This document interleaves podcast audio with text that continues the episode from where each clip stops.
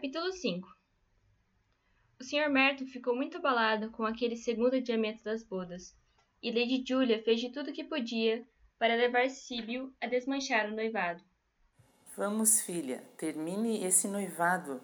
Esse rapaz está enrolando você. Por mais que amasse sua mãe, no entanto, Síbio entregara realmente sua vida a Lord Arthur, e nada poderia abalar sua fé nele. Quanto ao próprio Lord Arthur, levou dias para se recuperar do terrível desapontamento. E durante algum tempo, seus nervos ficaram completamente descontrolados. Seu excepcional bom senso, no entanto, logo se reafirmou, e sua mente sensata não o deixou por muito tempo em dúvida quanto ao que teria de fazer. Dado ao fracasso do veneno, dinamite ou qualquer outra forma de explosivo seria obviamente a tentativa correta. Novamente examinou a lista de amigos e parentes, e após cuidadosa deliberação, resolveu explodir seu tio, o Deão de Chichester.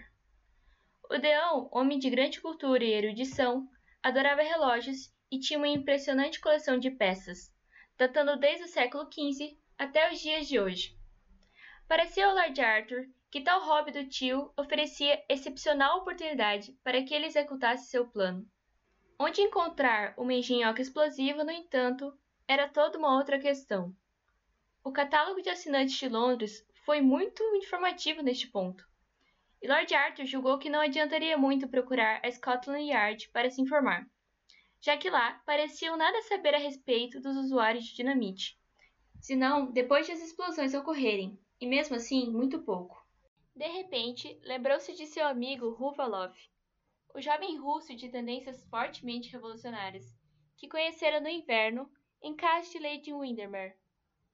Dizia-se que o conde Ruvalov estava escrevendo um livro sobre a vida de Pedro o Grande, tendo vindo para a Inglaterra com o objetivo de estudar documentos relativos à estada do czar neste país, na qualidade de carpinteiro naval. Porém, todos suspeitavam que fosse um agente nilista, não havendo dúvidas de que a embaixada russa não via com bons olhos sua presença em Londres. Ocorreu a Lord Arthur que esse seria exatamente o homem certo para seu objetivo. E certa manhã, lá foi ele de fiacre até Bloomsbury, onde morava o outro, pedir-lhe conselho e ajuda. Então resolveu levar a política a sério? Perguntou o conde quando Lord Arthur contou-lhe o objetivo de sua visita. Mas Lord Arthur, que detestava jactâncias de qualquer espécie, sentiu-se obrigado a confessar-lhe que não nutria o menor interesse pelas questões sociais, e queria o explosivo para uma simples questão familiar, com a qual ninguém tinha nada, a não ser ele mesmo. O conde Ruvaloff olhou com certo espanto por alguns momentos. Depois, vendo que ele estava absolutamente sério, escreveu um endereço em um pedaço de papel e acrescentou suas iniciais e entregou ao visitante. Ah, Scotland Yard daria muito por esse endereço, meu caro. Não terão. Depois de apertar calorosamente a mão do jovem russo, desceu correndo as escadas.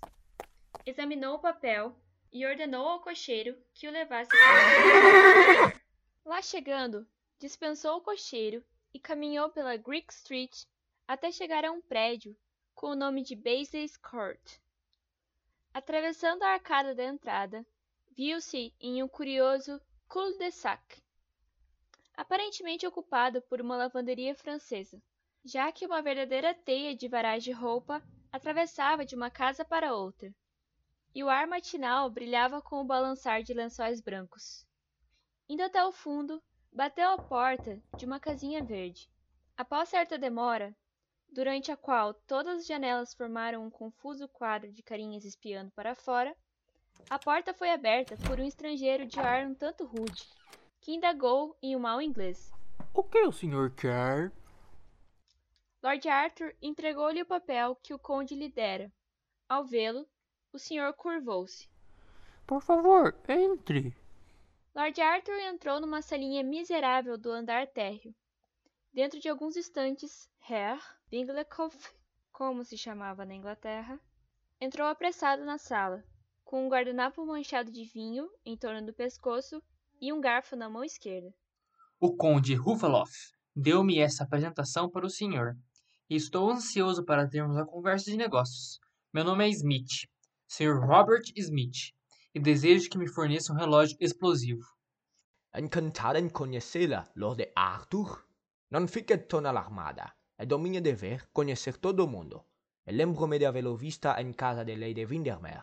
Eu espero que ele esteja passando bem. Importa-se de sentar um pouco até eu acabar minha refeição? Eu tenho um macarrão excelente. E meus amigos dizem sempre que o meu vinho da reino é melhor que qualquer um das que se tomam na embaixada alemã.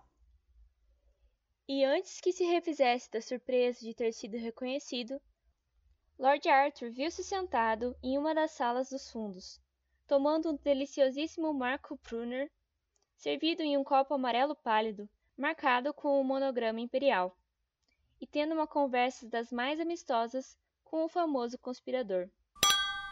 Hum, as bombas relógio não são um artigo muito bom para se exportar, pois mesmo quando conseguem passar no alfândega, devido à tremenda irregularidade dos trens, elas muitas vezes explodem antes de alcançar seu destino. Mas se a senhora a deseja apenas para uso doméstica, posso oferecer-lhe um artigo de primeira, garantindo que ficará satisfeito com o resultado. Permita que lhe pergunte, a quem a destina?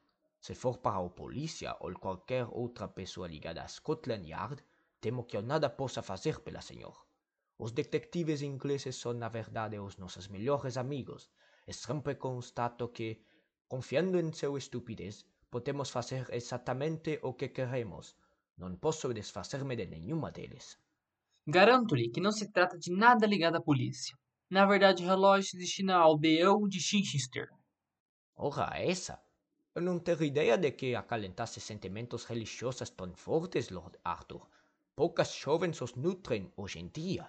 Receio que o senhor me esteja superestimando, Herr Wickekoff. A verdade é que não sei absolutamente nada a respeito de teologia. É questão puramente particular, então?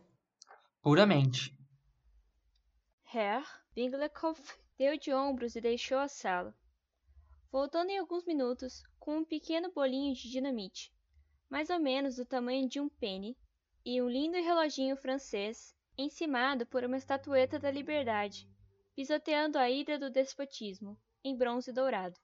O rosto de Lord Arthur iluminou-se ao vê-lo. Ah, esse é meu segredo. Diga-me para quando pretende a explosão que preparo a máquina para o momento exato. Bem, hoje é terça-feira. Se pudesse enviá-lo imediatamente. Impossível. Estou sobrecarregado de trabalhos importantíssimos para amigos minhas em Moscou, mas talvez eu possa enviar amanhã. Ora, dá o tempo perfeito. Pode se entregar amanhã à noite ou quinta pela manhã, com a explosão marcada para exatamente meio-dia de sexta-feira. O Deus sempre está em casa a essa hora. Sexta ao meio-dia. E agora. Faça o favor de me dizer quanto lhe devo. É um caso tão pequeno, Lord Arthur, que não desejo cobrar nada pelo meu trabalho. O dinamite custa sete shillings e seis pence, o relógio três libras e dez, e a remessa cerca de cinco shillings. É um prazer prestar um serviço a uma amiga da Conde Ruvaloff. Mas e o trabalho que o senhor teve, Herr Winklecoff? Ora, não foi nada. Para mim é um prazer. Não trabalho por dinheiro. Vivo exclusivamente para a minha arte. Aqui está o que lhe devo. Lord Arthur pôs em cima da mesa a quantia correta, agradeceu ao alemãozinho por sua bondade e, conseguindo declinar o convite para uma sopa no sábado seguinte, onde conheceria um grupo de anarquistas, deixou a casa e foi para o parque. Os dois dias que se seguiram passou-os em intenso estado de excitação, e na sexta-feira, ao meio-dia, foi até o clube para aguardar notícias. Durante toda a tarde, o porteiro pesadão ficou a pregar no quadro de avisos telegramas de todos os pontos do país, dando resultado de corridas, vereditos de casos de divórcio, o tempo e coisas no gênero. Enquanto a máquina telegráfica imprimia tiras e tiras de talhes sobre uma infindável sessão noturna na Câmara dos Comuns e um breve momento de pânico na bolsa. Às quatro horas, os jornais vespertinos chegaram, e Lord Arthur desapareceu na biblioteca, carregando o Pall Mall, o St. James, o Globe e o Echo. Para incrível indignação do coronel Goodchild, que desejava ler os comentários sobre um discurso que fizera naquela manhã na Mansion House, sobre as missões na África do Sul e a conveniência de ter um bispo negro em cada província. Não tendo vontade de ler o Evening News, com o qual implicava solenemente. Em nenhum dos jornais, no entanto, havia a mais remota alusão a Chichester, e Lord Arthur sentiu que sua tentativa havia fracassado. Foi um golpe terrível, e por algum tempo ficou desalentado. Herr Pinglekoff, a qual foi procurar no dia seguinte, foi pródigo em desculpas e ofereceu-se para fornecer-lhe outro relógio, de graça, ou uma caixa de bombas de nitroglicerina a preço de custo. Ele perdera, no entanto, a fé em explosivos, e Ver Vinglekoff reconheceu que hoje em dia anda tudo tão adulterado que é difícil conseguir até mesmo dinamite realmente pura. Mesmo admitindo que alguma coisa pudesse ter falhado no mecanismo, o alemãozinho não deixava de ter esperanças de que a engenhoca ainda viesse a explodir, citando o caso de um barômetro que certa vez enviara ao governador militar de Odessa, que calculando para explodir dentro de dez dias, só havia feito cerca de três meses mais tarde. É bem verdade que ao explodir, só conseguira deixar em pedacinhos uma rumadeira, pois o governador partira para uma viagem seis semanas antes. Mas ao menos ficara provado que a dinamite, enquanto força destrutiva, era, quando controlada por uma máquina, um agente poderoso, mesmo que um tanto impontual. Lord Arthur sentiu-se ligeiramente consolado por tais reflexões, mas até mesmo aí viria a ficar desapontado pois dois dias mais tarde, quando subia a escada, a duquesa chamou-o ao seu boudoir e mostrou-lhe uma carta que acabava de receber da decania. Jane escreve cartas encantadoras. Você tem que ler essa última, filho. É tão boa quanto os romances que a Muddy nos manda. Lord Arthur tomou-lhe a carta das mãos. Dizia o seguinte: Decania de Chichester, 27 de maio. Queridíssima tia, muito obrigado pela flanela para a Sociedade Dorcas e também pelo algodão riscadinho. Concordo inteiramente com a senhora que é tolice eles ficarem querendo usar coisas bonitas. Mas hoje em dia todos são tão radicais em religião que se torna difícil tentá-los fazer compreender que não devem tentar vestir-se como as classes altas. Por certo, não sei onde haveremos de acabar. Como papai diz tantas vezes em seus sermões, vivemos numa época de falta de fé. Temos nos divertido muito com o relógio que um admirador anônimo de papai lhe enviou na última quinta-feira. Chegou de Londres em uma caixa de madeira, com o transporte já pago, e papai acha que deve ter sido enviado por alguém que lera seu notável sermão a licenciosidade e liberdade, pois no alto do relógio estava uma estatueta de mulher, usando o que papai afirmou ser o toucado da liberdade. Não achei que ficasse muito bonito, mas papai afirmou que era histórico, de modo que suponho que fica bem assim. Parker o tirou da caixa e papai colocou em cima do console da lareira na biblioteca. Estávamos todos sentados lá na manhã de sexta-feira, quando, justo na hora em que o relógio bateu meio-dia, ouvimos um pequeno rangido. Uma fumacinha saiu do pedestal da estatueta e a deusa da liberdade caiu, quebrando o nariz. Maria ficou alarmadíssima, mas tudo pareceu tão ridículo que James e eu tivemos acesso de riso e até papai se divertiu. Ao examinar mais perto, vimos que se tratava de uma espécie de despertador que, se acertado para uma hora em particular e com um pouco de pólvora em uma cápsula debaixo de um martelinho, explode no momento desejado. Papai disse que não podia ficar na biblioteca porque faz muito barulho, de modo que o Ed o levou para a sala de estudos. E a única coisa que ele faz é dar pequenas explosões o dia todo. A senhora acha que Arthur gostaria de ganhá-lo como presente de casamento? Suponho que coisas assim estejam muito em moda em Londres. Papai acredita que elas possam fazer muito bem, já que demonstram que a liberdade não é duradoura e tende a cair. Diz o papai que a liberdade foi inventada lá no tempo da Revolução Francesa. Como parece horrível. Agora tenho de ir até as Dorcas, onde lerei sua instrutiva carta. Como é verdadeira, querida tia, a sua ideia de que os que pertencem às camadas inferiores devam usar o que não lhes vai bem. Devo admitir que é absurda a preocupação deles com o que vestem, quando há coisas muito mais importantes neste mundo, como no próximo. Fico muito contente de que a popeline de flores tenha resultado tão bem e que a sua renda não se tenha rasgado. Vou usar o vestido de cetim amarelo, que a senhora tão bondosamente me deu, para ir à casa do bispo na quarta-feira, e creio que ficará muito bem. Acha que devo usar laços ou não? Jenny diz que hoje em dia todo mundo usa laços e que a água deve ser de babadinhos. Red acaba de ver nova explosão e papai ordenou que o relógio seja levado para a cachoeira. Acho que papai agora gosta menos dele do que no início, embora tenha ficado muito satisfeito de alguém lhe haver mandado um brinquedo tão bonitinho e engenhoso. É uma prova de que as pessoas leem seus sermões e tiram proveitos deles.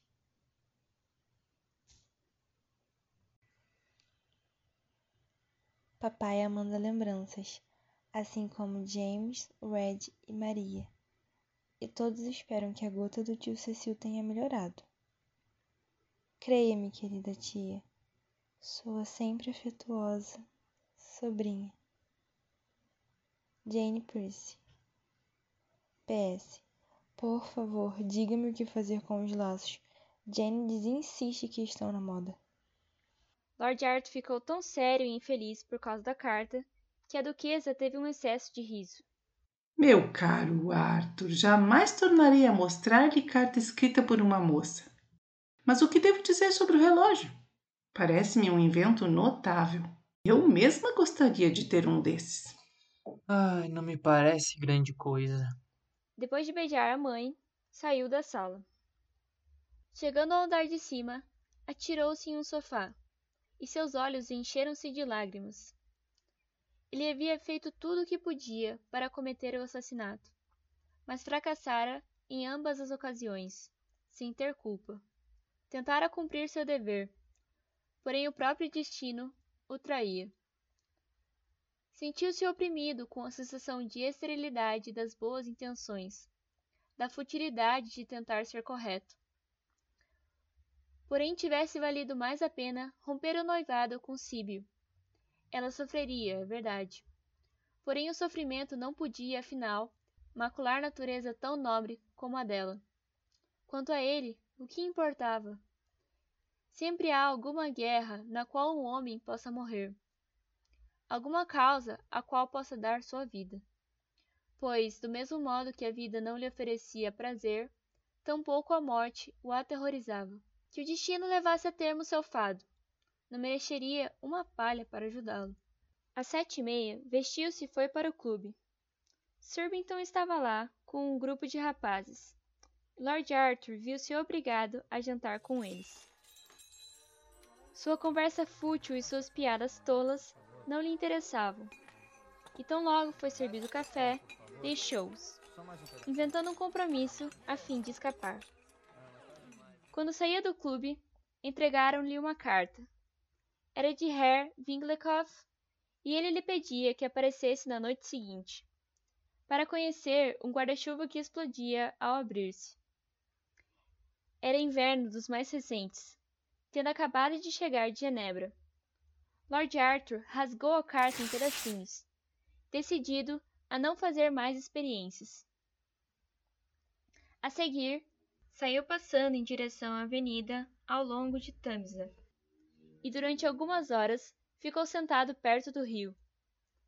A lua espiava por trás das jubas das nuvens escuras, como se fora o olho de um leão, e incontáveis estrelas salpicavam o côncavo da abóbada celeste, como poeira de ouro espalhada sobre a cúpula roxa. De vez em quando, uma barcaça manobrava para avançar pela corrente cautelosa e se afastava, flutuando com a maré. E os sinais da ferrovia mudavam de verde para vermelho cada vez que o trem bufava atravessando a ponte. Depois de um tempo, as doze horas tornituaram a alta ponte de Westminster, e a cada badalada sonora do sino, a noite parecia estremecer. Depois, as luzes da ferrovia se apagaram e a única e solitária lâmpada permaneceu cintilando, com um grande rubi no alto do mastro gigantesco, enquanto o rumor da cidade ia ficando mais fraco. Às duas horas, ele levantou-se e caminhou na direção de Blackfriars. Como tudo parecia irreal, como um sonho estranho. As casas do outro lado do rio pareciam nascer da escuridão. Dir-se-ia que a sombra e prata haviam criado um novo mundo. A imensa cúpula da catedral de St. Paul agigantava-se como uma bolha no lusco-fusco do ar. Ao chegar perto do obelisco egípcio, viu um homem debruçado sobre o parapeito, e quando se aproximou, o homem levantou os olhos e o lampião a gás iluminou-lhe o rosto. Era o Sr. Podgers, o quiromante. Impossível confundir as dobras do rosto gordo, os óculos de aros dourados, o sorriso fraco e doentio, a boca sensual. Lord Arthur estancou. Uma ideia brilhante lhe ocorreu, e ele se aproximou suavemente por detrás do outro. Em um instante, já havia agarrado o Sr. Podgers pelas pernas e o atirara ao Tamisa. Ouviu-se uma praga rouquenha, o forte barulho da queda da água e depois tudo ficou em silêncio. Lord Arthur olhou ansioso para baixo, mas nada conseguira ver do quiromante, senão a cartola que fazia piruetas em um roda-moinho iluminado pela lua. Depois de um tempo, esta também se afundou, e nenhum traço do Sr. Podgers ficou visível. Uma vez pensou em vislumbrar o vulto volumoso e disforme tentando atingir a escada junto à ponte, e ficou tomado pelo horror da sensação de mais um fracasso. Mas tratava-se apenas de um reflexo que desapareceu tão logo a lua brilhou, saindo de trás de uma nuvem. Finalmente, parecia-lhe haver cumprido o que decretara seu destino. Soltou um grande suspiro de alívio, e o nome de Sibyl somou-lhe aos lábios. O senhor deixou cair alguma coisa? Voltando-se, Lord Arthur viu um policial com uma lanterna na mão. Nada importante, sargento. Chamando um fiacre que passava, embarcou e disse ao cocheiro: Leve-me a Belgrave Square. Finalmente apareceu a notícia. Ele estava sentado na sala de fumantes do clube, tomando chá e ouvindo um tanto entediado o relato de Surbiton sobre a última canção cômica que havia aparecido no Gaiety quando o garçom apareceu trazendo os jornais vespertinos. Pegou o St. James e estava virando as páginas distraidamente quando a estranha manchete chamou sua atenção. Suicídio de um quiromante. Pálido de emoção, Lord Arthur começou a ler. Dizia a notícia. Ontem pela manhã, por volta das sete horas, o corpo do Sr. Septius R. Podgers, famoso quiromante, foi tirado pelas águas à margem do Samson, em Greenwich, bem defronte do Ship Hotel. O infeliz cavaleiro estava desaparecido havia alguns dias e uma grande preocupação pelo seu bem-estar dominava as rodas quiromânticas. Supõe-se que ele tenha se suicidado sob a influência de alguma perturbação mental momentânea, causada pelo excesso de trabalho, e o veredito nesses termos foi baixado hoje à tarde pelo júri de medicina legal. O Sr. Podgers acaba de completar um elaborado tratado sobre a alma humana, a ser publicada em breve e que na certa terá grande repercussão. O falecido tinha 65 anos e não parece ter deixado parentes. Lord Arthur saiu correndo do clube, com o jornal ainda nas mãos, para espanto do porteiro, que em vão tentou detê-lo, e dirigiu-se imediatamente para Park Lane. Sibyl o viu pela janela, e algo lhe disse que ele trazia boas novas. Correu ao seu encontro e, quando viu seu rosto, percebeu que tudo estava bem. Minha querida Sibyl, vamos nos casar amanhã. Mas que tolo! Pois se nem o bolo foi encomendado. Com as vozes de Ana Clara, Arlene Langer, Felipe Papani, Gabriel Albuquerque, Gabriel Santos, Mariana Souza e Poliana Sela. Um projeto de IFPR Campus Cascavel. Porta-Vozes 2021.